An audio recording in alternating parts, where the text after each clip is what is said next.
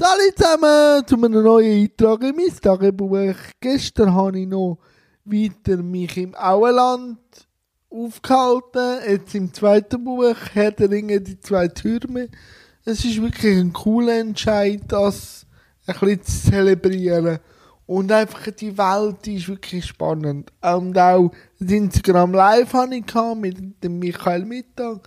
Ist immer wieder toll mit dir zu plaudern, lieber Michael. Und heute werde ich mich einmal an einem Filmepos von Francis Ford Coppola widmen, nämlich Pate 1 ist heute mal geplant. Und vielleicht dann gerade noch zwei, wohl beide, beide gehen drei Stunden, das wäre sechs Stunden Film.